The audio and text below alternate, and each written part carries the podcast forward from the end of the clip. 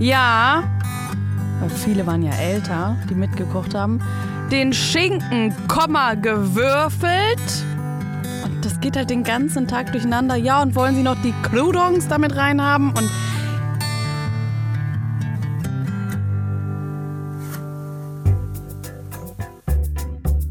Zack.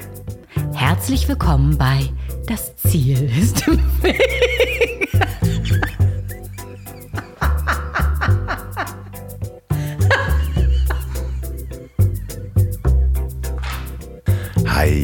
Eieieiei. Willkommen in Folge 102 des Podcasts, in dem ich mit Quereinsteigern und Quertreibern spreche. Und wir haben eine ziemlich bitter kalte Woche hinter uns, war minus 11 Grad irgendwie nachts. Aber das Mobil hat ja zum Glück Winterreifen und auch eine Standheizung. Apropos Heizung, jetzt wird mir mal wieder ganz warm ums Herz, weil ich einen meiner Lieblingswerbepartner aus dem letzten Jahr hier wieder präsentieren darf. Ich weiß gar nicht, wann ich das letzte Mal hier Werbung gemacht habe für das Produkt, aber ich schlafe eigentlich seitdem jeden Abend auf genau dem Produkt und Stammhörer dürften es ahnen. Es geht um das Black Roll Recovery Pillow. Und für alle, die das nicht kennen, ist ein Kissen, ist ein Kopfkissen, ein Regenerationskissen. Das hat nämlich die Firma Blackroll entwickelt und die kennen viele von euch als den Hersteller von Faszienrollen. Für mehr Beweglichkeit, Schmerzfreiheit und eine bessere Regeneration. Blackroll hat jetzt auch ein Kopfkissen entwickelt, also letztes Jahr, um sich neben der aktiven Regeneration auch ganzheitlich mit der passiven Regeneration zu beschäftigen und für optimale Schlafbedingungen zu sorgen. Das besteht so aus Memory-Schaum, das ist der Schaum, der immer weiß, äh, wie er eigentlich äh, gemeint hergestellt worden ist und unterstützt mit seiner ergonomischen Form Kopf, Hals, Wirbelsäule und Nacken für einen entspannten Schlaf. Das heißt, egal ob ihr Rücken-, Seiten- oder Bauchschläfer seid, das Kissen ist für jeden Schlaftyp geeignet. Es gibt zwei Seiten Seiten, eins mit der Kuhle für Rückenschläfer und eins ohne Kuhle. Das benutze ich, weil ich nämlich Seitenschläfer bin. Und äh, ist, der Bezug ist total kuschelig, atmungsaktiv und waschbar bei 40 Grad. Ist klein und handlich, kommt mit so einer schmutzabweisenden Tasche. Das heißt, die passt sogar in so eine Laptop-Tasche. Und das heißt, wenn ihr wieder reisen könnt, könnt ihr das mit ins Flugzeug nehmen, mit ins Hotel. Ich habe das auch immer dabei. Sorgt für einen guten Schlaf und egal wo, man hat immer seine Schlafroutine dabei. Und dazu ist es noch nachhaltig hergestellt in Deutschland. Und wer braucht dieses Kissen? Alle, die ihren Schlaf verbessern wollen. Alle, die unter Schlafproblemen leiden, die unter Verspannungen leiden. Nämlich äh, auch wenn man Sport gemacht hat und einem der Schlaf so wichtig ist. Und alle, die viel unterwegs sind oder wieder viel unterwegs sein werden. Geht mal auf blackroll.com slash Schlaf. Und da kriegt ihr nämlich 20% Rabatt, ja 20% Rabatt mit dem Gutscheincode SCHLAF20 auf die gesamte Schlafkollektion beim Checkout. Findet ihr auch in den Shownotes, schreibe ich rein. Vielen Dank Blackroll wieder mal für die Unterstützung dieser Folge und vielen Dank, dass ich mit dem Kissen wirklich so viel besser schlafe. So, nun zu meiner heutigen Gesprächspartnerin. Inga Wessling ist freie TV-Autorin und wir haben uns im letzten Jahr in der Mercedes-Benz Arena getroffen. Da stand ich nämlich für ein paar Tage mit dem Mobil und habe Interviews geführt. Nun hat sich seitdem die Welt ein bisschen weitergedreht und Corona hat irgendwie auch die Achsen verschoben. Wir sprechen über Ingas Werdegang bis zur Aufnahme und weil sich da auch in der Zwischenzeit einiges verändert hat, hier nochmal ein aktueller Gruß von Inga. Mein Name ist Inga Wessling und zu dem Zeitpunkt, als ich bei dem lieben Loffi im Podcast war, war ich durchaus noch für das Fernsehen tätig. Da ich aber Corona bedingt dann irgendwann so halbwegs auf der Straße stand, hat mich Gott sei Dank das äh, Berliner Impfzentrum in Tegel aufgenommen. Ich arbeite dort jetzt seit Mitte Januar als Teamleiter des Impfzentrums und ähm, ich muss schon sagen, dass wenn du einem Ü80 Menschen gegenüber sitzt, der dir scherzhaft erzählt, dass der Blutverdünner, den er benutzt, Whisky ist, ähm, ich selten etwas so Sinnvolles in meinem Berufsleben gemacht habe, wie in diesem Impfzentrum tätig zu sein die Dankbarkeit, die einem da entgegengebracht wird, die kann man wirklich einem überhaupt nicht aufs Konto überweisen. Also ähm, ja, das ist jetzt gerade aktuell mein Job und äh, jetzt viel Spaß bei der Folge. Wenn man ihre Instagram-Stories anschaut, hat man das Gefühl, einen Kreativraum einer hippen Werbeagentur zu betreten, die auf der Suche nach einer merkwürdigen Kampagnenidee ist. Bilder von Traumhäusern wechseln sich ab mit CDU-Werbeartikeln aus den 80ern, bunte Kleider, schnelle Autos und sehr viel Sport. Ich werde heute versuchen, welcher Kunde hinter der Kampagne steckt. Bei mir ist Inga Wessling. so, welcher Kunde ist es? Es es gibt ein, ich glaube, ich habe dir das auch mal geschickt, es gibt ein schlimmes Face-Morph-Bild von mir, wo ich mich selber in Horst Seehofer mit meiner, ja. mit meinem Antlitz reingewurstet habe. So stelle ich mir den vor, ne? So, so jemand, der dann reinkommt und nach etwas sucht, was es noch nicht gibt. Aber das, was du vorgelesen hast, schmeichelt mir und ich würde die Person gerne kennenlernen. Das klingt besser, als es eigentlich sich anfühlt. Naja, es sind ja sehr viele, also es ist wirklich wie so ein Kreativraum. Ähm, es sind sehr, sehr viele Stories, muss man sagen. Also als ich angefangen habe mit Instagram zu arbeiten, äh, habe ich deine Stories irgendwann gesehen und habe gesagt, Alter, wer macht denn so viele Stories?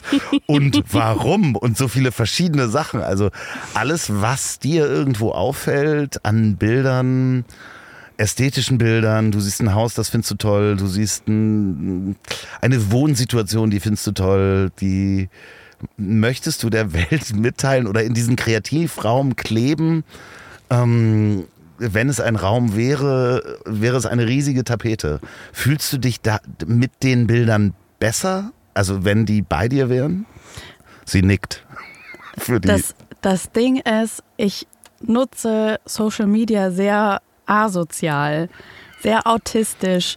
Ähm, es gibt viele Leute in meinem Umfeld, die sind so, yo, wie viele Stunden am Tag bist du eigentlich bei Instagram? Und ich bin da nicht lange, sondern in dem Moment, wo ich eine Story rausballer, ich gebe mir da jetzt ja nicht so viel Mühe, je nachdem.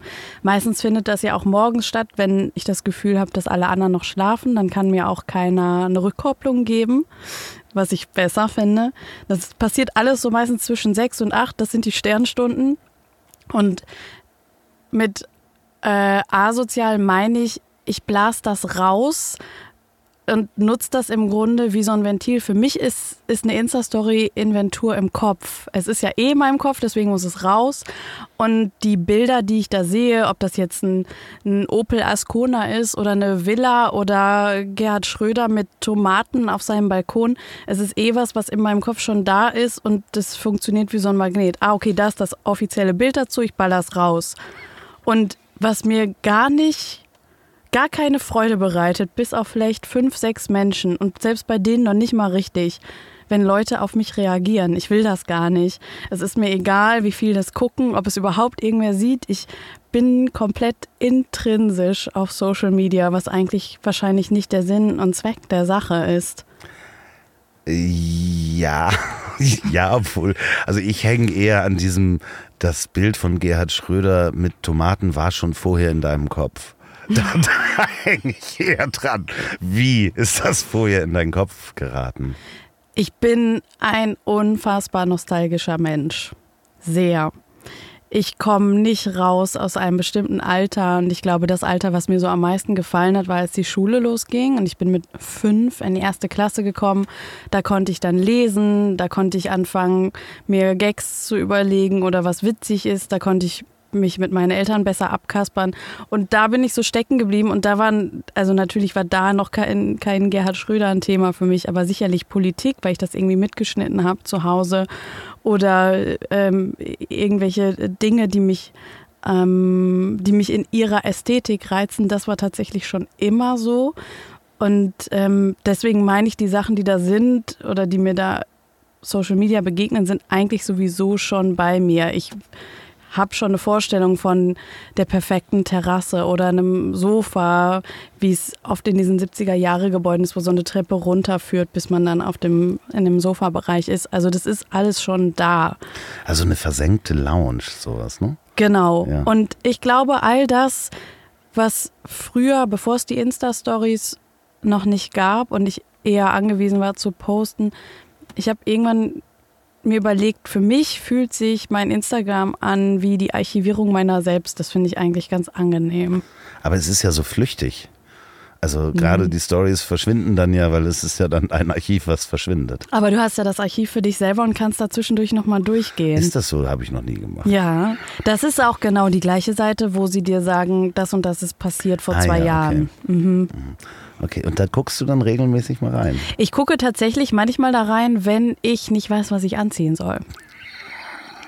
Und, und Ja, denke, okay. ja, stimmt, das ist ja auch noch da. Da brauche ich nicht zum Schrank gehen, sondern ich gehe da rein und denke, jo, das hat es ja vor vier Wochen mal an, das könnte, könnten wir mal wieder machen. Hast du dir dann schon früher auch so Quelle- und Autokataloge angeguckt? Ja, ne?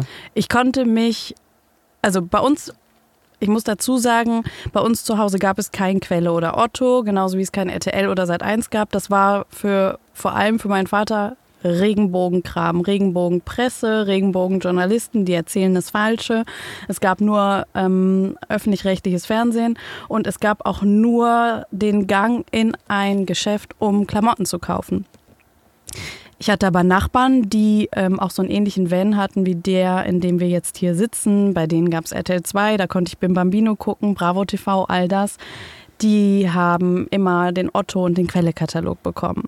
Und es war für mich das Aller, Allerschönste, sich damit zurückzuziehen und sich vorzustellen, und das habe ich auch gemacht, bestimmte Knicke in die Seiten zu machen, zu sagen, wenn ich zum Sport gehen würde, würde ich sicherlich so gerne aussehen wollen. Das wäre etwas, wenn ich nach Thessaloniki fahren würde, dann würde ich gerne genau das dort anhaben und kann und konnte und kann, Präsent stimmt auch, ähm, mich darin komplett verlieren, mir vorzustellen, wie ich wo, wann stattfinden könnte. Interessanterweise ist das bei mir, bei meiner Oma und bei meinem Opa, die hatten immer Quelle- und Autokataloge, wir hatten auch keine.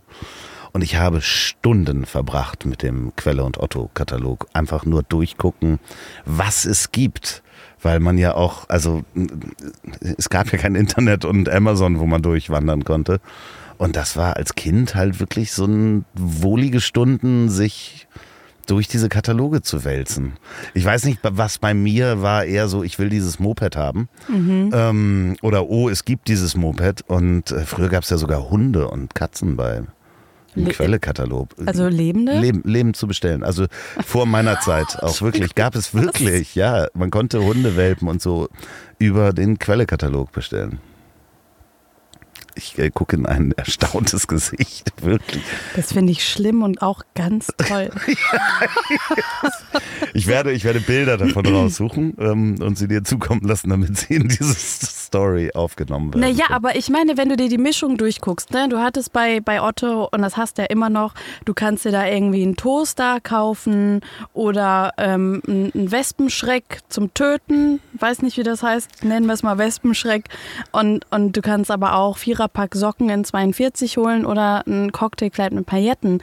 Es ist nichts anderes als die um, um die Kurve zu kriegen, es ist nichts anderes als die Hauptseite, die du bei Instagram hast, die dir alles vorschlägt und dich überall reinträumen lässt. Ich stelle mir nur gerade vor, weil du so viele Enten und Pinguin und Katzenmemes siehst, oder das liegt einfach nur an meinem Algorithmus. Ich denke, Pinguine sind ein wichtiges Ding bei mir. ja. Und wenn du die dann auch tatsächlich kaufen könntest, Einen Pinguin hätte ich auf jeden Fall auch. oder? Schon. So einen kleinen, der einem hinterherläuft, doch definitiv. Ja, aber die werden sehr groß, ne? Nee, es gibt ja verschiedene Pinguine. Ich weiß nicht, ob es dir aufgefallen sind. Da gibt es welche, die sind. Also ich mache eine Handbewegung. Es gibt sehr große äh, Pinguine, das war zum Glück der linke Arm. Ähm, Sind so kleine Hände.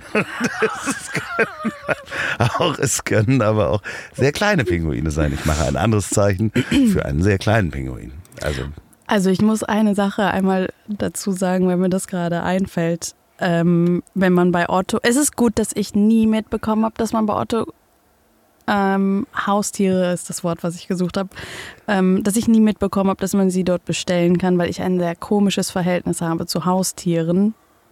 ich bin gespannt. Nummer eins, ich hatte immer das Ziel, mir und dachte, es wäre möglich als Mensch, wenn man doch etwas so niedlich findet, was eine bestimmte Größe hat, wenn man es nur lang genug einsperrt in einem Gefäß, was genau diese Größe hat, dass man das Wachstum verhindert, sodass der Welpe für immer ein Welpe bleibt. Aber das hast du nie ausprobiert. Nein, aber erinnerst du noch die Wauzis, die immer in den Käfigen schon kamen? Nee, das ist, also ich, äh, das hatten die kleinen kleinen Cousinen von mir. Okay, aber du hast das schon mal gesehen, Ja, ich ne? weiß, was das ist, Genau, ja. und die Verpackung dieses, äh, für alle, die es nicht kennen, die Verpackung von Wauzis, also Wauzis sind Hunde, aber die Transferleistung traue ich jedem zu, sind Hunde in so einem Pappkarton und da war ein Gitter vor und das hat mich unfassbar, also ich wusste damals schon, das ist nicht cool, dass mich das so befriedigt, dass die alle eingesperrt sind. Aber das war doch auch, die hatten, die Wauzis haben keine Eltern oder so. das war Nein, die das- das Wauzis waren Tierheimhunde, also Tiere Ja. suchen ein Zuhause ohne den Strohballen beim Aber WDR. in der, in der äh, Werbung war doch auch, sie haben keine, Ja. keine Eltern, sie haben kein Zuhause. Richtig, aber ich Ja, habe auch schon ehrlich voll gesagt, traurig.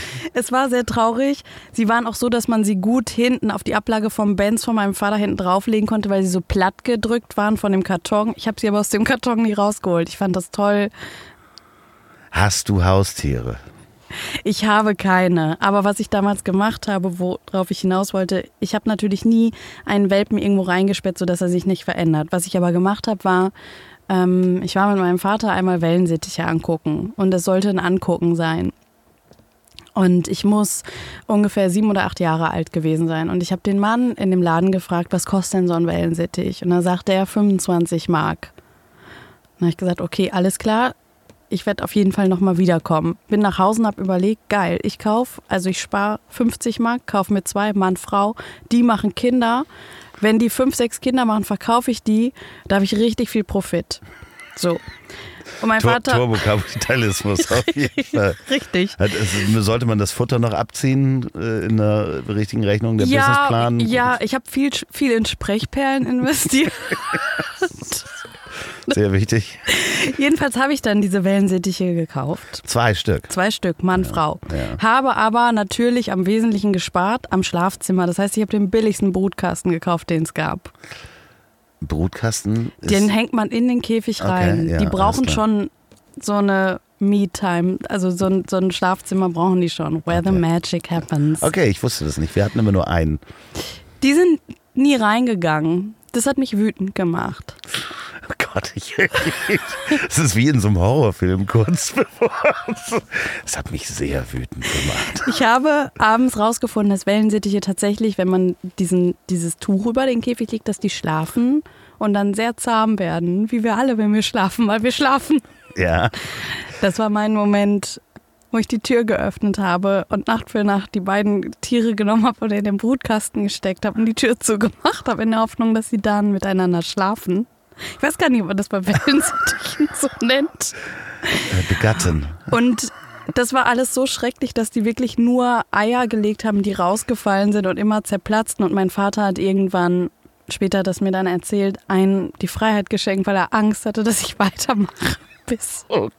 Babys dabei rauskommen. Zwangsprostitution, ähm, Bei Wellensittichen. Kupplung. Wie alt warst du ungefähr? Na, ich 19? denke. und dann bin ich letzte Woche ausgezogen aufgrund dessen. Oh, diese armen Wellen, die total gestresst, wenn Ey. die Hand da reinkam. Voll. Aber ich habe viel mehr tat mir meine Eltern leid, weil die das ja auch einfach mitgekriegt haben, dass das für mich auch eine Faszination war. Oh Gott, hast du, hast du da schon mal mit einem Psychologen drüber gesprochen? Nein. Wenn ihr da draußen Psychologe seid und wisst, was dieses Verhalten, ich möchte es nicht werten, aber bedeutet, ähm, dann schickt mir gerne eine E-Mail an ziel.ponywurst.com. Ich äh, werde die dann weiterleiten. Na, plus vielleicht kommt Trill als Sponsor auf dich zu. Auf Gibt es noch? Ganz sicher haben wir die heute als Sponsor definitiv verloren. Oder ein Podcast, der gesponsert wird von Sprechperlen. Ja, Sprechperlen, gibt's die denn noch? Die gibt es noch. Ich habe das regelmäßig gegoogelt, ehrlich gesagt vorgestern. Du hast mir mehrfach schon meinen Google-Algorithmus zerstört, muss ich sagen. Nachdem ich äh, angefangen habe, nach CDU-Devotionalien äh, zu googeln aus den 80ern. Und ich weiß gar nicht, was ich noch alles gegoogelt habe. Ich möchte da auch gar nicht weiter drauf eingehen. Aber wie kommt man dann ähm, drauf, Friseurin zu werden? Das kann ich ganz einfach beantworten. Also ich dachte, hat das mit den Wellensittichen zu tun? Das hat nicht mit den Wellensittichen zu tun. Ähm, ich habe immer natürlich zwanghaft und krampfhaft und sehnsüchtig nach einer Bühne gesucht, in jedweder Form. Und ähm, die Friseurausbildung habe ich angefangen, weil es die Voraussetzung ist, um Maskenbildnerin zu werden. Und ich war zumindest ein sehr realistisches Kind. Ich wollte natürlich auf die Bühne und von allen gesehen werden, wusste aber auch, wenn das nicht klappt, muss trotzdem irgendwie als da reinkommen. Dann kommst du dem Ganzen schon näher, wenn wenigstens dein Name auf der Leinwand steht, im Sinne von, du hast die Leute geschminkt. Und dann habe ich die Friseurausbildung angefangen, um dann Maskenbildnerin werden zu können, bis dann aber auch der Tag der Wahrheit kam und es hieß, naja, dafür musst du aber auch Perücken selber knüpfen. Und das ist so das Dümmste und Beschissenste, was man machen kann, wenn man noch nicht mal in der Lage ist, einen Knopf selber anzunähen, was ich einfach bis heute auch nicht kann. Und es kam aber dann auch noch dazu, also ich war ja wirklich nur so ein Jahr und zwei Monate ungefähr in der Ausbildung. Und wenn man dann in die Berufsschule geht, dann ist das anders bei den Friseurinnen. Also du fängst halt nochmal von vorne an mit Mathe, also die binomischen Formeln und so, das kommt alles wieder von vorne. Und erstes Lehrjahr erstmal lernen, Hände waschen.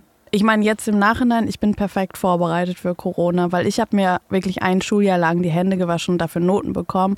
Wirklich? Ja, ja. Also wirklich Hygiene, sich nicht ins Gesicht fassen ähm, und die Haare des Vordermanns abmalen, Frisuren malen, wie viel Haare ich gemalt habe, wie viele Frisuren ich gemalt habe. Und ich habe irgendwann gedacht, da baue ich jetzt langsam ab. Also alles, was ich jetzt die letzten 13 Jahre gemacht habe, das verschwindet jetzt hier zusehends innerhalb von einem Jahr. Und dann ähm, habe ich angefangen zu studieren, habe natürlich das gemacht, was man macht. Wenn man nicht Friseurin wird, dann studiert man natürlich auf Lehramt. Das ist ja eh klar. Ja, natürlich, klar. Das ist ja das, äh, der nächste logische Schritt. Aber wie kannst du dich noch daran erinnern, wie dieser Drang zur Bühne kam, wann der kam? War das so ein parallel zum Otto-Katalog? Dass man sich vorgestellt hat, was ziehe ich an, wo, weil das öffentlich-rechtliche Fernsehen, was war denn das damals da? Wetten das und ja, Wetten das war das. Schwarzwaldklinik. Ja, tatsächlich. Oder Büro, Büro habe ich gerne geguckt. Ähm, ich war ja auch mit ungefähr, na doch, acht Jahren hat mein Vater mich im Schmiteinander Fanclub angemeldet, damit wir das Merch kriegen vom WDR und hatte dieses emaillierte, das kann ich nicht aussprechen, dieses emaillierte. Emaillierte. Äh, ja. Ähm, Emaillierte kann man auch sagen. Emailliert. ähm, das Schild aus Emaille, Mann. Das Schild aus Emaille, Emaille, hatte ich vor meiner Kinderzimmertür und war natürlich stolz wie Bolle, dass ich auch mit acht Jahren schon über Fotzi-Bär lache und überhaupt nicht weiß, was, wo der Gag ist. Ähm, aber der Drang nach gesehen werden und Bühne und sich zeigen, ist eigentlich in dem Moment doller geworden, als ich lesen und schreiben konnte. Ich wollte ganz, ganz schnell lesen und schreiben können, weil ich das Gefühl hatte, dann bin ich unabhängig. Und ich habe gemerkt, in dem Moment, in dem ich mit Worten anfangen kann zu spielen, kriege ich Aufmerksamkeit und werde belacht und beklatscht und man hört mir vielleicht eine Sekunde mehr zu als den anderen. Und aber auch, weil ich immer dachte, ich mache mich voll gern zum Horst, weil mir das ganz egal ist. Ich habe so gut wie gar kein Schamgefühl, um ehrlich zu sein, was nicht immer gut ist. Aber ich habe das immer genutzt, tatsächlich auch, um andere Leute zu schützen um mich herum, weil ich dachte, lass mich doch mich schämen, weil es nicht so schlimm, dann müsst ihr euch nicht schämen. Ich mache den ganzen Quatsch, ich stelle die doofen, blöden Fragen, dann können mich die Leute doof finden, weil ich halt aus, es ist okay und ich will eh, dass alle mir zuhören. Das klingt super sympathisch. total. Also ein Instrument hätte es auch getan, aber das. Äh, ich habe Blockflöte gespielt, keine ja, Angst. Wie, wie gut. Beschissen. Ich habe mich auch, ich habe mich sowohl um die Tanzschule das hatten wir im Vorgespräch. Mhm. Also, wenn man das ein Vorgespräch nennt. das Vorgespräch, wo, wo wir, das Vorgespräch, wo wir, wie schön ja, ist der als Satz? wo wir. Als wo wir. als wo wir einfach einmal kurz rausgegangen sind und wieder rein. Ja, und es hat geglitzert an der Wand und du hast gesagt, wie in der Tanzschule. Und ich hatte gesagt, ich war nicht in der Tanzschule. Mhm. Also, das war das Vorgespräch. Deswegen. Soweit korrekt. Ähm, Blockflöte und Tanzschule sind an mir vorbeigegangen. Du hast es beides gemacht um dann nicht, zu nichts geführt. nicht Friseurin zu werden, Richtig. sondern auf Lehramt zu studieren. Und zwar hatte ich das schon mal äh, irgendwo aufgeschrieben gesehen. Ähm, Sozialwissenschaften und Englisch. Na klar. Ja, natürlich. Was sonst? Ja, klar. Oder? Und ähm, Combination of Doom. ja, so Erdkunde und Religion hätten es auch getan. Ich bin ja nicht in der Kirche.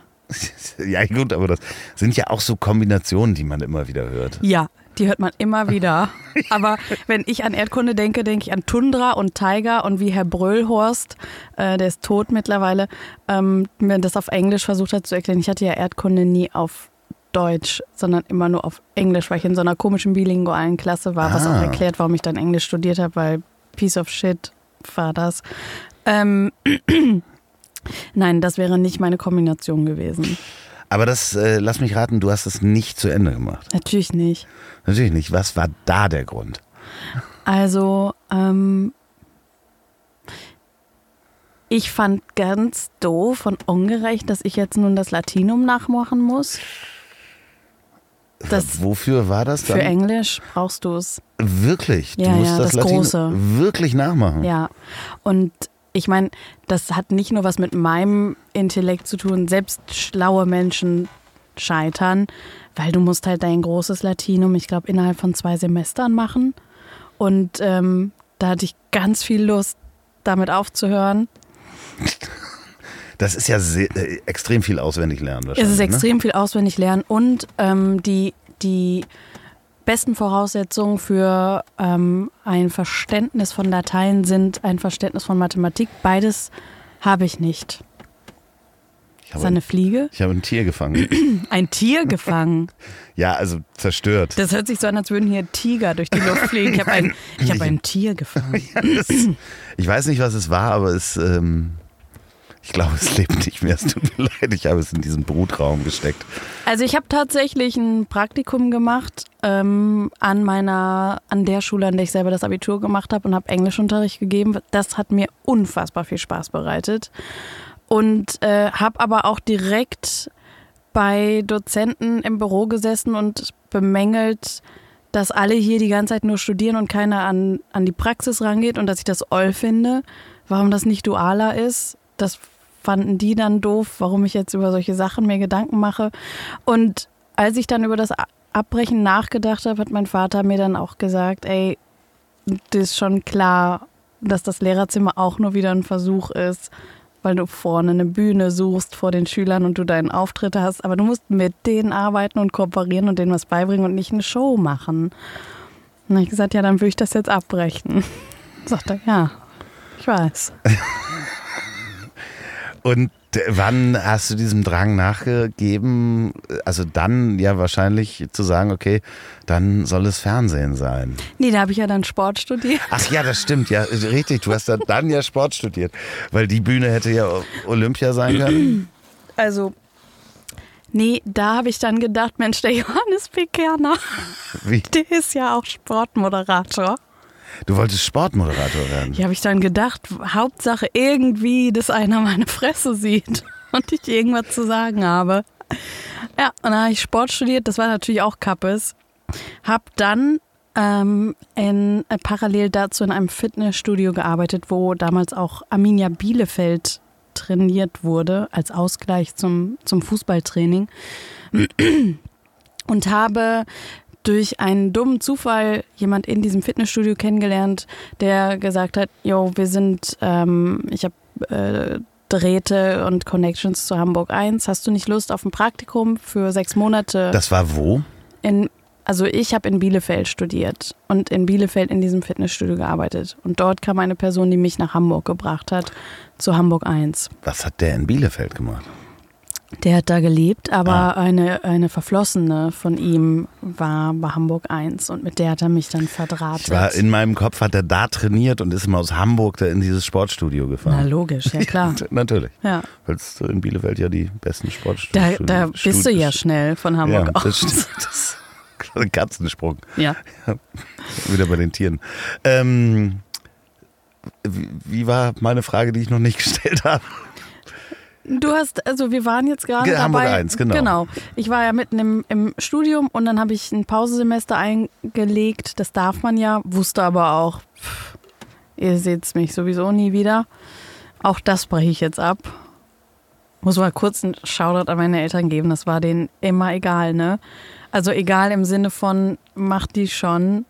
Und die haben niemals Kritik geübt oder gesagt, um Gottes Willen, du stürzt dich ins Unheil, du musst jetzt anfangen, Geld zu verdienen, sondern so, ah ja, okay, interessant. Das war für die, glaube ich, eher wie ein Film gucken.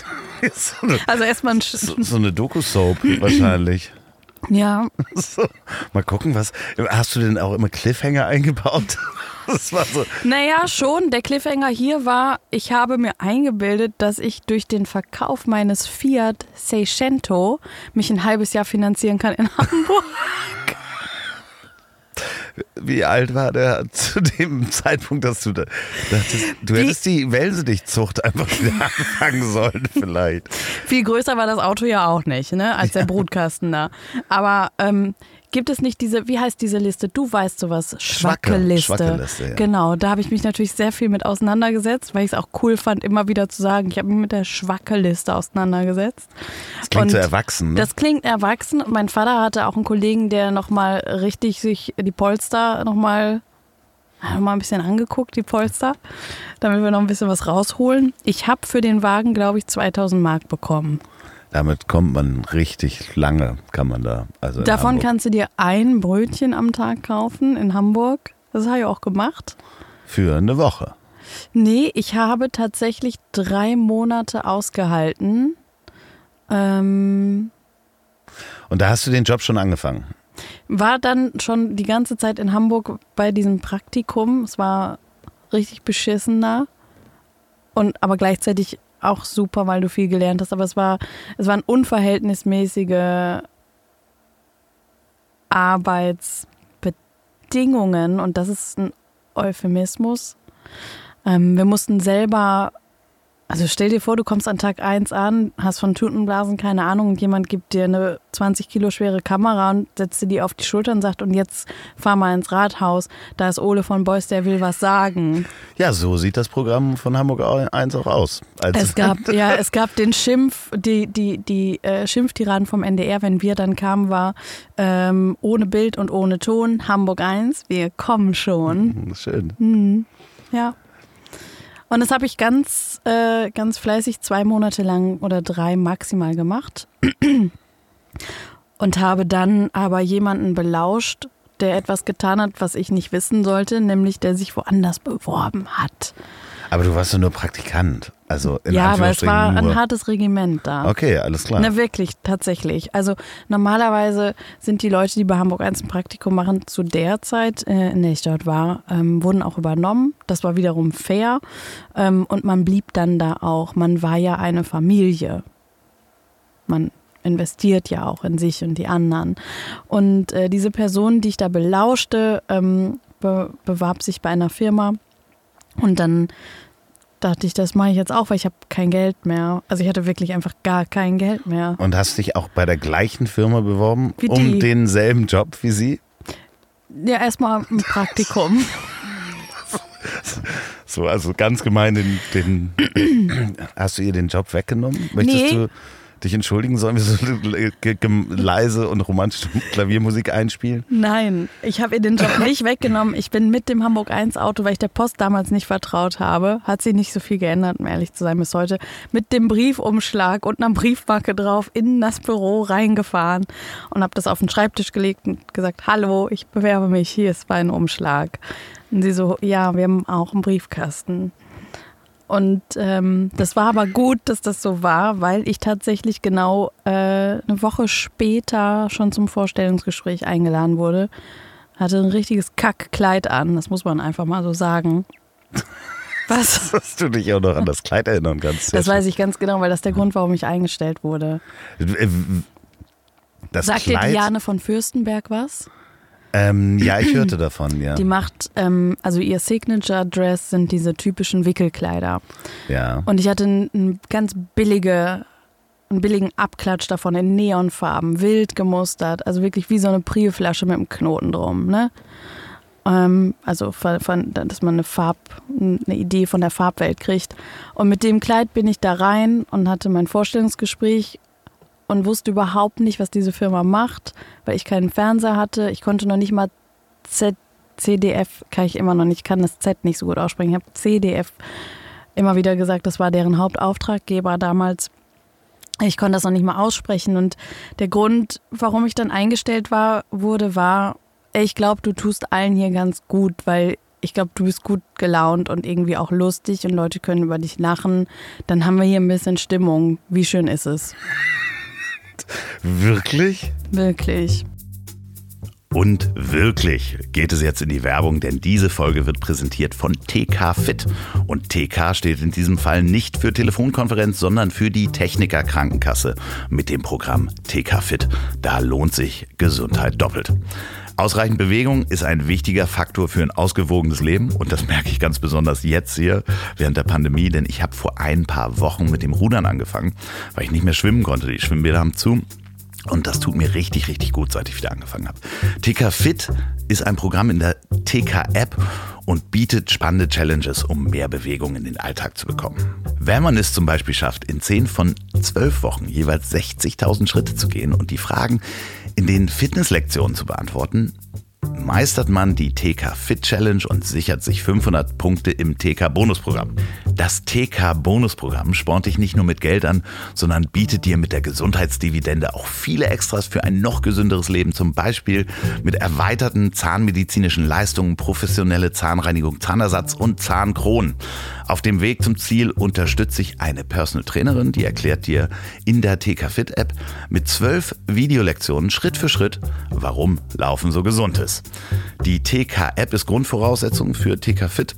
Wer die TK-App noch nicht hat und mindestens 18 Jahre alt ist, kann sie kostenlos fürs iPhone und für alle anderen Smartphones mit Android und so weiter herunterladen. Link findet ihr in den Show Notes oder geht mal unter tk.de und da einfach nach TK Fit suchen. Oh, und das alles bietet euch die Techniker Krankenkasse. Die Techniker Deutschlands beste Krankenkasse ist 14 Mal hintereinander jedes Jahr gewählt worden von Focus Money. Und ein aktiver Lebensstil lohnt sich jetzt doppelt. Wir wissen weiter, die Techniker. Vielen Dank für die Unterstützung dieser Folge und jetzt geht's weiter mit Inga Wessling. Ist das im Nachhinein traurig, dass man dafür eingestellt wurde? Nee, ich oder? konnte ja nee. nix. nee. Was willst du denn da sagen? Okay, es war ne? ja ein Praktikum, ja, okay. Ja, und Du ich hatte ja auch- nichts. Was, was, was, also der, der Lebenslauf ne, ist ja einfach wirklich ein Sack Schrauben, den ich da im Angebot habe. Das ist, alles ist abgebrochen, nichts ist fertig. Ein Abitur irgendwie 2,5 auf, äh, aber in Kunst und Englisch, ja, auf so einer, auf so einer Maurerschule. Das ist ja, ist ja Quatsch. Und das waren, waren das schon die Fernsehmacher, Ja. wo, du- wo du warst? Ja, ja. Ich hatte dann sechs Wochen Praktikum, dafür gab es auch Kohle, was ich sehr fair fand, weil das nicht Usus ist beim Fernsehen. Und habe dann einen Arbeitsvertrag bekommen, der über ein Jahr gehen sollte. Und bin dann schnell wieder zurück ins Büro von dem Chef und habe gesagt, das ist unbefristet, du hast dich vertan. Und er so hoch. Und ich so, ja, aber du hast dich vertan, müssen wir ändern. Er so, habe ich mich wo vertan? Hast du jetzt ja auch schon unterschrieben und ich auch, ne? Mhm. Ja, dann herzlich willkommen. Und dann war ich unbefristet und war zehn Jahre dort. Bei den Fernsehmachern und der Chef war und ist, Markus Heidemanns. sch- schöne Grüße, ohne das S, glaube ich, oder? Nee, Heidemanns? Nein. Nee, Heidemann war der andere, der beim Stern war. Richtig, Genau. Heidemanns. Das ist Heidemanns, Ja. genau, ja. Oh Gott, ähm, ich kriege sie immer durcheinander, ähm, weil ich habe schon wieder den ähm, Faking Hitler Podcast gehört. Also, das ist was anderes, ja. Ja, ja, ja, Ja. der Journalist. Ja. Ähm, sehr spannende Geschichte, erzähle ich dir auch gleich noch, außerhalb des Mikrofons. Ähm, aber ähm, da warst du zehn Jahre und hast welche Produktionen mitgemacht? Ähm, die Küchenschlacht, die CDF-Küchenschlacht. CDF. Tschechisches deutsches Fernsehen. ja, ja. ähm, und äh, Da hast du Rezepte geschrieben. da habe ich Rezepte geschrieben. Wie kommst du dazu, Rezepte zu schreiben? Kon kannst du so gut kochen? Äh, ich kann gut kochen und ich koche gerne. Ich bin sehr rezeptabhängig, um es dann aber wieder zu verwerfen und mich zu ärgern, weil ich es besser weiß. Aber für den Anfang, um reinzukommen, brauche ich ein Rezept. Aber das war einfach absurd, ne? Du sitzt da mit sechs Redakteuren am Tisch, alle telefonieren gleichzeitig mit Deutschland, Österreich und der Schweiz und dann, ja, weil viele waren ja älter, die mitgekocht haben, den Schinken, Komma, gewürfelt. Und das geht halt den ganzen Tag durcheinander. Ja, und wollen Sie noch die Croutons damit reinhaben? Und Das war, waren absurde zwei bis drei Jahre, aber ich habe das sehr geliebt. Aber nochmal ganz kurz, da haben andere Leute telefoniert und Rezepte. Wir alle. Also, um das mal runter, also um es klar zu machen, ist, du hast eine Aufzeichnungsphase, wo du sechs Wochen Küchenschlacht fürs ZDF aufzeichnest. Jetzt habe ich es richtig gesagt. Ja. Und ähm, ein Redakteur kommt auf einen Koch und somit auch auf eine Woche und somit auf fünf Kandidaten. Diese fünf Kandidaten reichen jeweils fünf Rezepte ein. Dazu musst du natürlich mit allen die Rezepte durchgehen, besprechen. Ist es machbar in 35 Mitsu Mizuten? Mizuten, das, Mizuten. äh, Das sind man ja. chinesische Minuten. Nein, das kennt man doch. In der Küchensprache sind es Mizuten. Das Ja, woanders ist es eher was, wo man vielleicht ins Krankenhaus muss, aber das ist Wieder Mizuten. 17 Mizuten am Fuß gehabt. Das zu, zum Besprechen beim Bauern. Abstriche immer Zimmer 4 da hinten rein. Gott. Mizuten. Ja, ähm, ah, okay, und dann müsst ihr die, auch die Sachen bestellen? Genau, du machst eine Zutatenliste und die wiederum geht an einen übergreifenden Redakteur. Und dann gibt es diese eine riesen meterlange Liste, die dann die ähm, Requisite einkauft. Und dann bist du halt ein komplettes Wochenende gaga vor Ort mit all diesen Hobbyköchen und den echten Köchen und kochst. Jetzt aber nochmal die Requisite. Ich bin ja eher so ein, so ein Mensch für das Praktische. Ja. Die kriegt diese Rezepte und wenn da jetzt 17 Mal bei 17 Re Rezepten Zwiebeln draufstehen, dann kaufen die nicht 17 Mal Zwiebeln, sondern einmal Zwiebeln und Genau. portionieren das dann ja aber Genau. auch. Ne? Das heißt, die Requisite muss auch schon vorportionieren. Die muss vorportionieren. Das passiert im Grunde, du hast die Studiobegehung dann und dann ist auf jedem Kochplatz alles angeordnet. Drei Zwiebeln, Basics wie Öl und Essig sind immer da, Salz, Pfeffer, aber es ist, das muss man wirklich sagen, ein, also es ist mit einer der schönsten Produktionen, die ich je gemacht habe. Ich habe das sehr geliebt, aber es ist ein logistischer Scheißaufwand. Ja. So, und dann warst du ja schon schwuppdiwupps Redakteurin. Einfach so. Genau, und wir also das hatten- ist ja dann der. Es gab eine Frau, an die werde ich mich bis heute erinnern können, die war Kandidatin in der Küchenschlacht. Du kannst dir ungefähr vorstellen, wie die aussah, wenn ich dir jetzt ein paar Eckdaten gebe. Gabi Gangai, Dür- dürfen wir die nennen? ja. Ja, dürfen wir nennen. Ja, die ja, ja. Die schickt mir ab und zu noch Weihnachtskarten. Die ist down damit. Ja, okay. Gabi Gangai aus Bochum, Schalke-Fan, Besitzerin eines Papageis mit dem Namen Rocky und verliebt in Heinz Hönig. Lebt der noch? Ich glaube, ja. Ja, ich, okay. So, und die waren Unikat. Ansonsten gute Besserung. Gut, vielleicht hat der Mizuten, du weißt es nicht. Vielleicht ist er wirklich gest- gestorben und wir beide wissen es nicht. Ich mochte den ja immer gerne, ne? ja. Also bis der dann so ein richtiges, richtiges Biergesicht hatte, aber vorher Ja. mochte ich den gerne leiden. Der hatte immer gute gute Blousons an. Songs auch, auch sehr schön. Kann man im Otto-Katalog auch bestellen. Seite 17 hinter den Haustieren. So, diese Frau war toll. Also, die hat mich, die hat mir das Herz so aufgemacht. Die, die hat sehr grob gekocht. Und die hat auch sehr, grundsätzlich war die eher von grob schlechtiger Natur. Ich werde bis heute nicht vergessen, dass es bei ihr als Dessert eine Waffellasagne gab. Was bedeutet, dass du viele Waffeln im Waffeleisen machst und dazwischen Sahne manscht und eine Kirschsoße und drüber pappst. Und es war ein Traum. Ja. Und diese Frau war so gut, dass wir mit der ein One-Off machen wollten. Wir wollten die auskoppeln, sagen, warum wollen wir nicht mit der eine Doku-Soap machen und Gabi begleiten. Dann habe ich gesagt, weißt du was, ich schreibe das einfach mal, mal gucken, ob ich ein Konzept schreiben kann. Und dann habe ich das gemacht, habe mir unseren Grafikpraktikanten geschnappt und habe das dem lieben Markus gezeigt.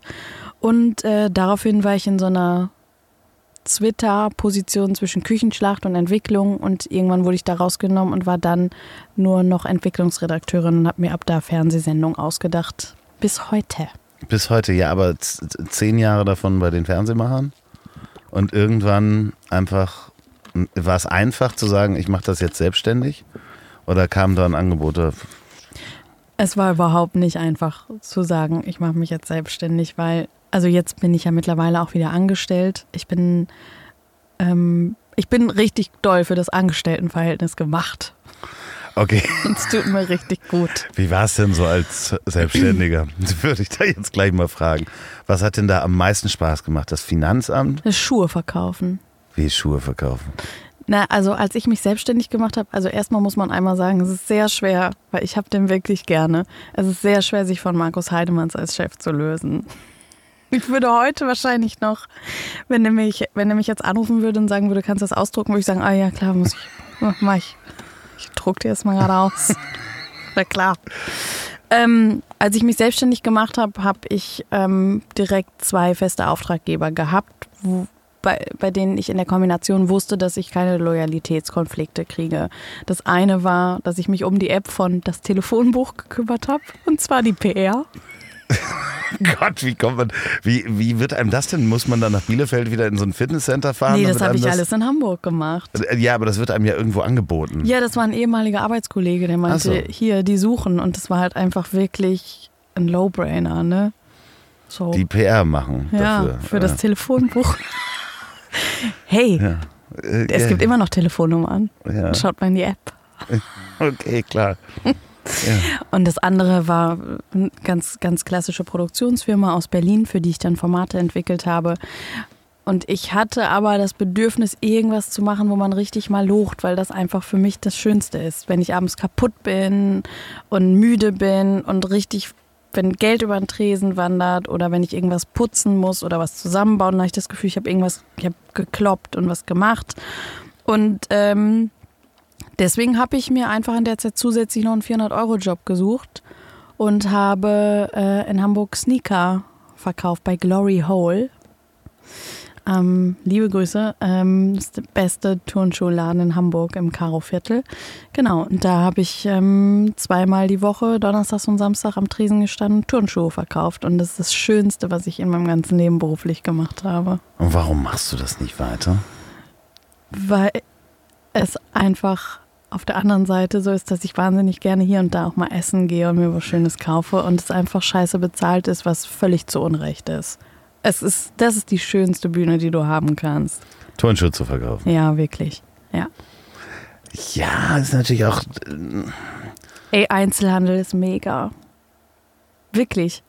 Ich weiß noch, dass mal eine, also die Samstage waren für uns immer noch mal ein bisschen aufregender, weil in Hamburg es tatsächlich so ist, was ich nicht wusste bis dato, ähm, dass viele Leute am Wochenende für einen Wochenendtrip, zum Beispiel aus Kopenhagen oder Stockholm nach Hamburg kommen zum Shoppen, weil es einfach ein bisschen günstiger ist bei uns und diese Leute natürlich sehr modeaffin sind. Und ähm, deswegen waren die Samstage sehr aufregend. Wir haben viel investiert in unsere Outfits, wie wir die Schuhe kombinieren und den Leuten zeigen, wie man es machen kann, theoretisch. Und ähm, es kam eine Jungstruppe rein und ich schäme mich bis heute ein bisschen dafür, weil es einfach so ein lamer Spruch ist, aber es hat funktioniert. Der hat die Schuhe angezogen und ich war so, ey, seitdem du die Schuhe anhast, hast du so ein breites Kreuz. Das ist so geil. Das ist so gemein. Es ist total gemein, aber er hat das genau richtig gemacht. Die Jungs von ihm, die Kumpels haben natürlich gelacht und er hat mich angeguckt und sagte, Ich das ist richtig Mist und scheiße, aber ich will dir das so gern glauben. Und jetzt kaufe ich die Schuhe, weil ich glaube, das Nimm ist drei besser. Paar davon. Ja, voll.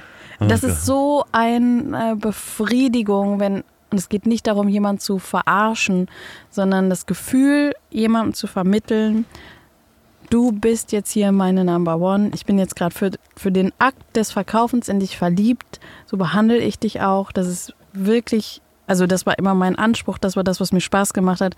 Ich habe viel weniger Schuhe verkauft, als dass ich Menschen konsumiert habe. Geguckt, wie bewegen die sich, wo sind Unsicherheiten, wo sind Stärken, was kann Humor sein, der funktioniert, welche Komplimente können funktionieren. Das war für mich die wirklich das Allerschönste hinzukriegen, dass jemand reinkommt und mit etwas wieder rausgeht, von dem er gar nicht wusste, dass er es will und das jetzt aber in seinem Leben hat und das gut ist, ohne dass er denkt, ich wurde hier gerade verarscht und ich habe einfach Geld für Scheiße ausgegeben. Ich kann das gut nachvollziehen. Ich habe äh, in einem Zweiradgeschäft gearbeitet und Mhm. äh, Fahrräder verkauft. Und da kommen manchmal auch Leute rein, nur zum Gucken. Und ich war da sehr jung. Also ich habe das so mit 15 angefangen bis 18 oder Ich war sowas. auch sehr, sehr jung, als ich das gemacht habe. Das war, da war ich 36, genau. Nein, aber ich kann das so gut nachvollziehen, dass du jemanden was verkaufst, wovon er nicht wusste, dass er das braucht. Also äh, gerade, du hast natürlich als 15-Jähriger, wenn du auch noch so ein Klugscheißer bist wie ich, der sich mit allen Fahrrädern auskannte und welche Rahmen und welche Schaltungen und so weiter, hast du mhm. natürlich auch nochmal so einen Bonus, wenn da so ein Typ reinkommt, der ist dann Mitte 40 und denkt, er kauft sich mal so ein richtig teures Fahrrad. Und da steht dann so ein 15-Jähriger und stellt ihm das teuerste Fahrrad zusammen. So, ja, ja, wir bauen dir eins. Hier, da sind die Rahmen und du kannst alles, guck mal, wie groß du bist. Die Sättel, die von Brooks, ja, die sind gar nichts. Wir haben da noch welche hinten, die sind noch viel besser. Und dann geht der halt mit so einem damals 4000 D-Mark-Fahrrad nach Hause Geil, und bestellt oder? das. Ja, ja, großartig. Also wirklich toll. Das ist ein tolles Gefühl. Ähm, möchte ich auch nicht missen und sollte auch jeder irgendwie mal als Erfahrung haben zumindest zu wissen, wie das geht. Also weil es dann ja auch Spaß macht, wenn man Leute dafür begeistert, was man da verkauft. Ja, und du machst ja im Grunde nichts anderes. Also du machst ja eine Welt auf für jemand. Ähm, du skizzierst ja, wie es wäre, mit diesem Fahrrad durch den Wald zu fahren. Du skizzierst ja auch, wie es wäre, ähm, diese Schuhe jetzt zu tragen, wenn jemand die anzieht, man sagt, ja, und jetzt stell dir mal vor, da drauf jetzt eine blaue Jeans und einen dicken Sweater. Ich sehe dich auf jeden Fall da vorne links abbiegen mit den Tretern. Und es ist im Grunde nichts anderes als das, was ich jetzt mache, wenn ich einem Sender ein Format pitche. Jemand was zu pitchen und den in eine Welt zu entführen, indem man ihm einfach ein paar Bilder gibt, was könnte da sein, wie könnte das riechen, was könnten Leute sagen, wie könntest du dich fühlen. Und es ist ein, ein einziges Menschen konsumieren, es ist ein Flirten mit dem Gegenüber und sagen, ja, das ist schon was für dich, oder? Ich, so. Und ich finde, das ist das Schönste, was es gibt. Ist das dann auch die Bühne, die du dann am Ende erreicht hast, zu sagen, okay, ich verkaufe oder ich entwerfe ja Konzepte, die ich dann vorstelle, präsentiere, die dann genommen werden und das ist der das reicht mir als die Öffentlichkeit? Nö. Nein. Okay, ich sehe, ähm, liebes, liebes CDF, falls Sie noch ähm, jemanden vor der Kamera brauchen im CDF. Nee, du stehst auch aktuell vor der Kamera, oder? Nee, ich, ich stehe nicht aktuell vor der Kamera. Also ich, ich, ich stundete ja mal vor der Kamera. Ich habe ja. Mehrfach, ja. Ich habe mm. äh, mir ein Showreel angeguckt. Mm. Auf einer Webseite, wo steht, dass du 33 bist. Die ist aktuell. ja, natürlich, ja, ja, klar. Ja. Ich, habe, ich habe verschiedenste Altersangaben gefunden in verschiedensten Dokumenten. Das ist, ist aber keine Absicht und Koketterie, glaube ich. Es ist einfach nur. nur nicht drum kümmern ist das. Verplantheit. so. Das ist nicht drum kümmern. Ja, als ich das geschrieben habe, stimmte das. Richtig. Ja, Alles genau. andere stimmt ja. Da steht ja, auch, dass ich Abitur habe und Bruce Springsteen mag. Das ist ja immer noch richtig und ich spreche zwei Sprachen. ja was sehr viel ist. Ja. Ähm, nee, das, das war, es ist weiterhin, äh, ich habe seitdem bis heute Blut gelegt. Ich liebe das, vor der Kamera zu stehen und ich denke, dieses das Pitchen von Ideen, von diesem Gehirnzirkus, den ich habe, was nichts anderes ist, als Insta-Stories rauszuballern, was sowieso in meinem Kopf ist und Leute in eine Welt zu entführen, das ist für mich die schönste Bühne. Und ob nun jemand eine Kamera auf mich hält währenddessen oder ich in vier Gesichter gucke, ohne dass einer auf Record drückt. Ähm, das ist beides, ich kann in beidem sehr gut stattfinden. Ja. Woran arbeitest du aktuell, wenn du drüber reden darfst? Ähm, aktuell arbeite ich daran, einen eigenen Podcast rauszubringen. Das ist ja total verrückt. Wie kommt man denn auf so eine Idee?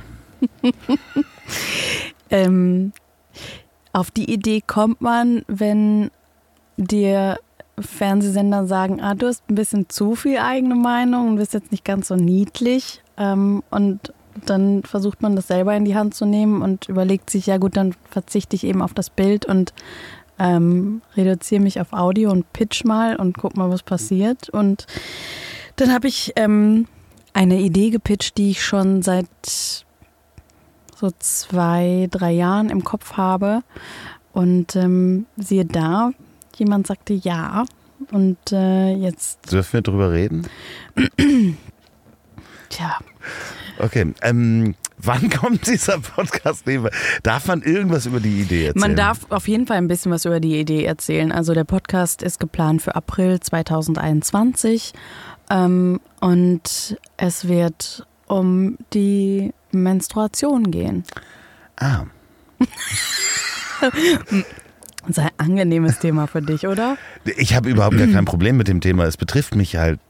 Doch, es betrifft dich auch. Deswegen muss es diesen Podcast geben, weil es alle betrifft. Ja, das stimmt. Ich habe mich auch ab. Du hast gemerkt, dass ich in dem Moment abgebrochen habe, diesen ähm, den Satz, den ich sagen wollte. Es betrifft mich halt körperlich nicht, aber ähm, gesellschaftlich und geistig betrifft es mich natürlich. Ja. Also ich habe auch Erfahrungen mit Menstruation gemacht, wenn man es so mal sagen äh, möchte.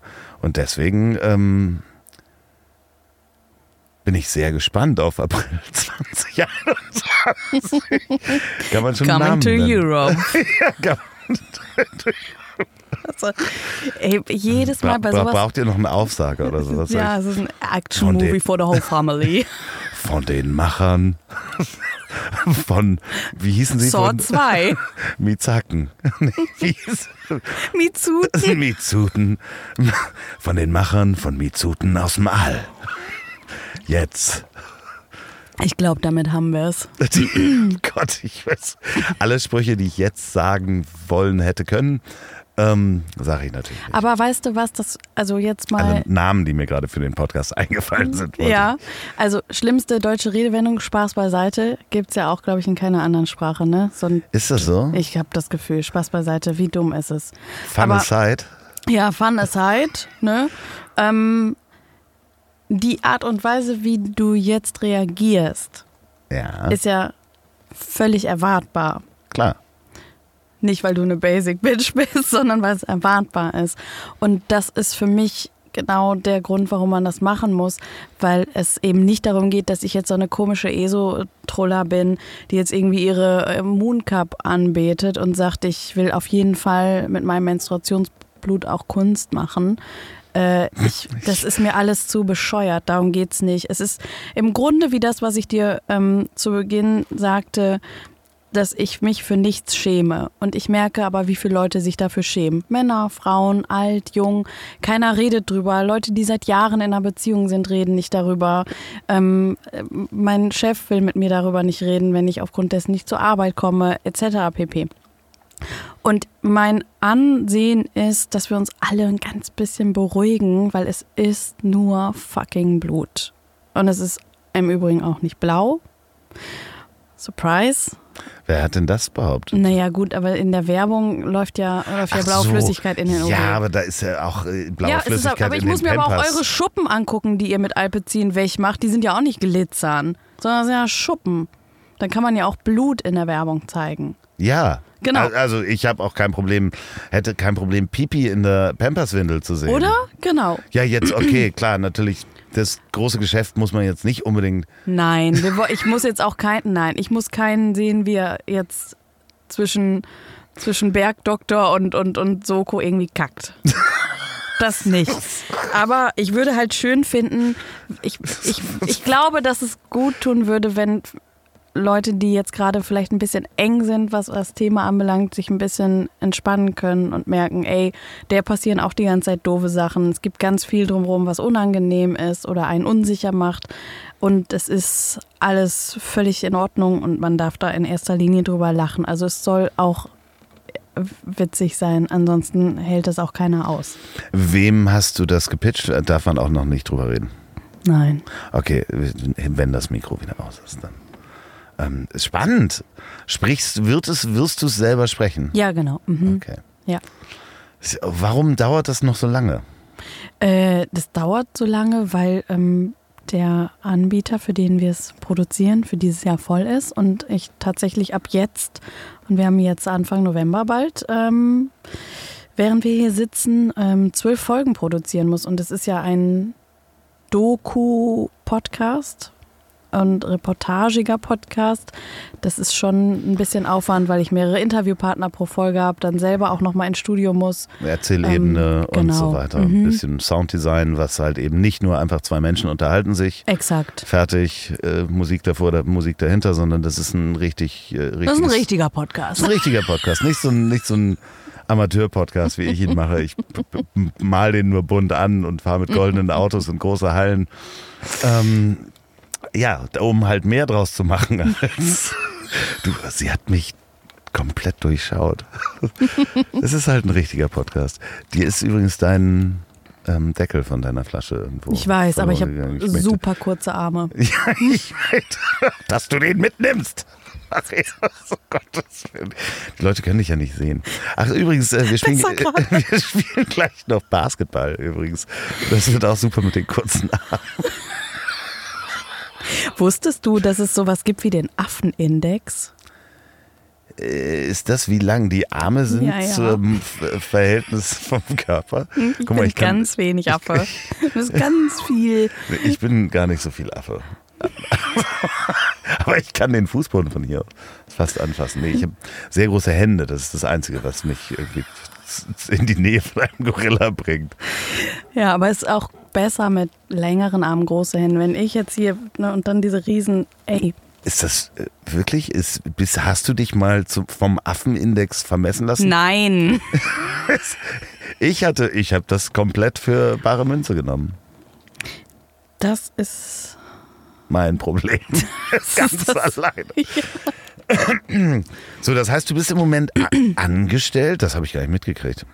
Ich bin angestellt. Ja. Genau, seit äh, zwei Jahren. Genau. Letztes Jahr war ich ja ein Jahr lang tätig für die Show Shapira Shapira mit dem Stand-up-Künstler Shachak Shapira für ZDF Neo. Genau. Und ähm, jetzt bin ich fest angestellt und schreibe gegen Geld Buchstaben.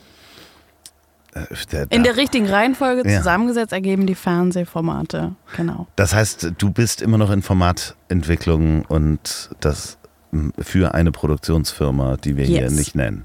Richtig. Ah, die nennen wir nicht. Okay, alles klar, hätte ja sein können. Wir finden das raus. Ähm, wenn Sie das rausfinden da draußen, schrei schreibt steht, es. ich bin so dämlich, ne? Hä, die Firma heißt, heißt Be Vision, weil das steht auch in meiner Insta-Bio. Ja, das, wieso verrätst du uns das nicht? Habe ich ja gerade. Okay, alles klar. Ja. folgt mir bei Instagram. Ja, genau. Ingwer. Folg, ich äh, ver verlinke das auch. Folgen Mhm. Sie dieser Frau auf Instagram, da ist immer jeden Tag viel zu gucken. Reagieren Sie nicht drauf. Es gibt sehr wenige Menschen, hat sie gesagt, drei, vier bis fünf Menschen, wo sie auch da nicht richtig das akzeptiert, wenn drauf reagiert wird. Ich habe es mir gemerkt, weil ich habe öfter mal drauf reagiert und das ist natürlich. Das hat mich aber nie gestört. Ah, okay, das, ich bin einer von denen, wo das gar nicht stört. Okay, alles klar. Ja, das, wie man an diesen Status kommt, dass es gar nicht stört, finde ich jetzt auch noch raus. Ähm, warum auch immer. Aber ähm, was würdest du jemandem raten, der heute sagt, okay, ich habe den gleichen Drang, der ist jetzt, ich weiß nicht, es, es hört eine ältere Zielgruppe zu, aber der ähm, sich damit vergleichen kann und sagte, Mensch, ich hatte auch immer den Drang, ich wollte auch immer nach vorne, ich wollte immer auf die Bühne, ich wollte ähm, auch das wellensittiche Kinder kriegen. Nein, aber wie, was würdest du dem heute mitgeben, was, wie man diesem Drang nachkommen kann? Wo man nicht dran verzweifelt. Also ich bin ja ein großer Fan davon, dass man schnell die wichtigen Fragen stellt und schnell abklärt mit anderen Leuten, ob das was sein kann oder nicht. Ähnlich wie wenn du jemand datest, so zwei, dreimal, dass man jetzt nicht 14 Treffen abwartet, bis man sagt, daten wir eigentlich, äh, sondern direkt sagt, so, ich finde dich super, findest du mich auch super, wollen wir weiter flirten, weil sonst ist das ja hier Zeitverschwendung, ne? Also Löten, Schweißen, weiterschieben. Und ähm, wenn ich jetzt, wenn ich das jetzt heute wäre, ich wäre unfassbar glücklich, mit dem Internet aufzuwachsen in der Form, wie es jetzt da ist. Vor allem was Instagram Stories und Reels, äh, TikTok bin ich nicht, aber ich finde das nicht doof, sondern ich glaube, das ist eine schöne Spielart. Ähm, ich hätte, wäre ich jetzt doch mal 14, 15, 16, würde ich wahrscheinlich mit Instagram Stories ganz viel ausprobieren und ich würde ganz stumpf all diese Sachen einfach speichern, in eine E-Mail packen und das an alle schicken, die ich gern kennenlernen will. Also wirklich stumpf. Und wenn das nicht klappt, dann würde ich immer dazu raten, ähm, eine Friseurausbildung zu machen, ein Lehramtsstudium abzubrechen, Sportstudium, Döner zu verkaufen, in der Sauna zu arbeiten und dann ist man eh beim Fernsehen. Aber das ist einfach der längere Weg. Ja, aber ich finde, ich finde den Rat wirklich gut, erstmal zu machen. Ja, voll. Ne, weil ich, ich bin interessanterweise, warum auch immer, bin ich öfter angeschrieben worden. Wie komme ich denn in, äh, dazu, irgendwie im Fernsehen was zu schreiben? Ja, weil du der blaue Haken-Loffi bist. Psst. Das wissen ja die wenigsten. Also, gut. Ähm, ja, aber nee, ja, aber ach so, deswegen schreiben die, mir die Leute. Nein, es schreiben mir wirklich junge Menschen, die sagen, Mensch, wie kann ich denn irgendwie beim Fernsehen anfangen und und ähm, als Gag-Autor, ne, also weil sie wahrscheinlich von Tommy Schmidt keine Antwort gekriegt haben, schreiben sie mir. Und ich sag auch immer nur, mach und zeig, was du machen kannst. Und zeig es Menschen. Also nicht nur einfach machen, sondern zeig es Menschen, so wie du sagst, alles in einen Brief packen und irgendwo hinschicken. Äh, es ist wahrscheinlich der heutige Weg, um das zu machen oder eben auf Twitch gehen. Ja, und ich habe aber auch festgestellt, auch zum Beispiel in dieser Zeit, in der ich ja wirklich, das war ja eine Dekade, die ich bei den Fernsehmachern war, man nervt viel weniger, als man denkt. Also ich habe natürlich unfassbar damit genervt. Ich wollte unbedingt, dass das alles hinhaut und ich diese Moderation von ZDF Neo machen darf. Ich wollte unbedingt ein eigenes ähm, Management haben, was ich dann auch bekommen habe. Aber ich habe unfassbar die Leute genervt und habe mir überlegt, ey, geil, das ist jetzt ein Punkt, wo ich all das mir erlaube, was ich beim Dating nie machen würde. Nämlich überhaupt nicht abwarten, komplett klammern, die ganze Zeit sagen, ey, ich will das. Verstehst du das? Ich will das richtig. Ich habe so viel Spaß daran. Das ist alles, was mir Freude bereitet. Und habe im Nachhinein immer gesagt, ey, es tut mir total leid, dass ich so nervig war und so ein, so ein, so ein Wadenbeißer. Und alle, alles Feedback, was zurückkam, war so, nee, es war einfach viel zu tun, aber du hattest halt richtig Bock und es hat Spaß gemacht, dir dabei zuzugucken, wie viel Lust du hast und wie doll du das willst. Und äh, ich glaube, darum geht es bei allen Sachen. Wenn man das wirklich möchte und das fühlt, dann transportierst du es auch nach außen und du musst eben machen, machen, machen, machen, machen. Und während du machst, also kriegst du ja auch ein kriegst ja auch ein Gefühl dafür. Ich finde, deswegen habe ich das eben gesagt mit Instagram und dafür ist natürlich Social Media toll. Da kannst du ja direkt mal gucken, was ja heutzutage Leute wie Mickey Beisenetz oder Tommy Schmidt auch machen. Du kannst ja gucken, wo wird denn gerade applaudiert? Was funktioniert denn? Was kann denn ein Trick sein, den ich als Pferd aufführen kann? Was ist denn, was taugt denn für mich in meinem Zirkus?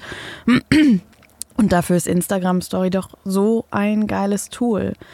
Deswegen würde ich nie, ähm, nie mich in Theorien verlieren. Das ist, glaube ich, totaler Schwachsinn.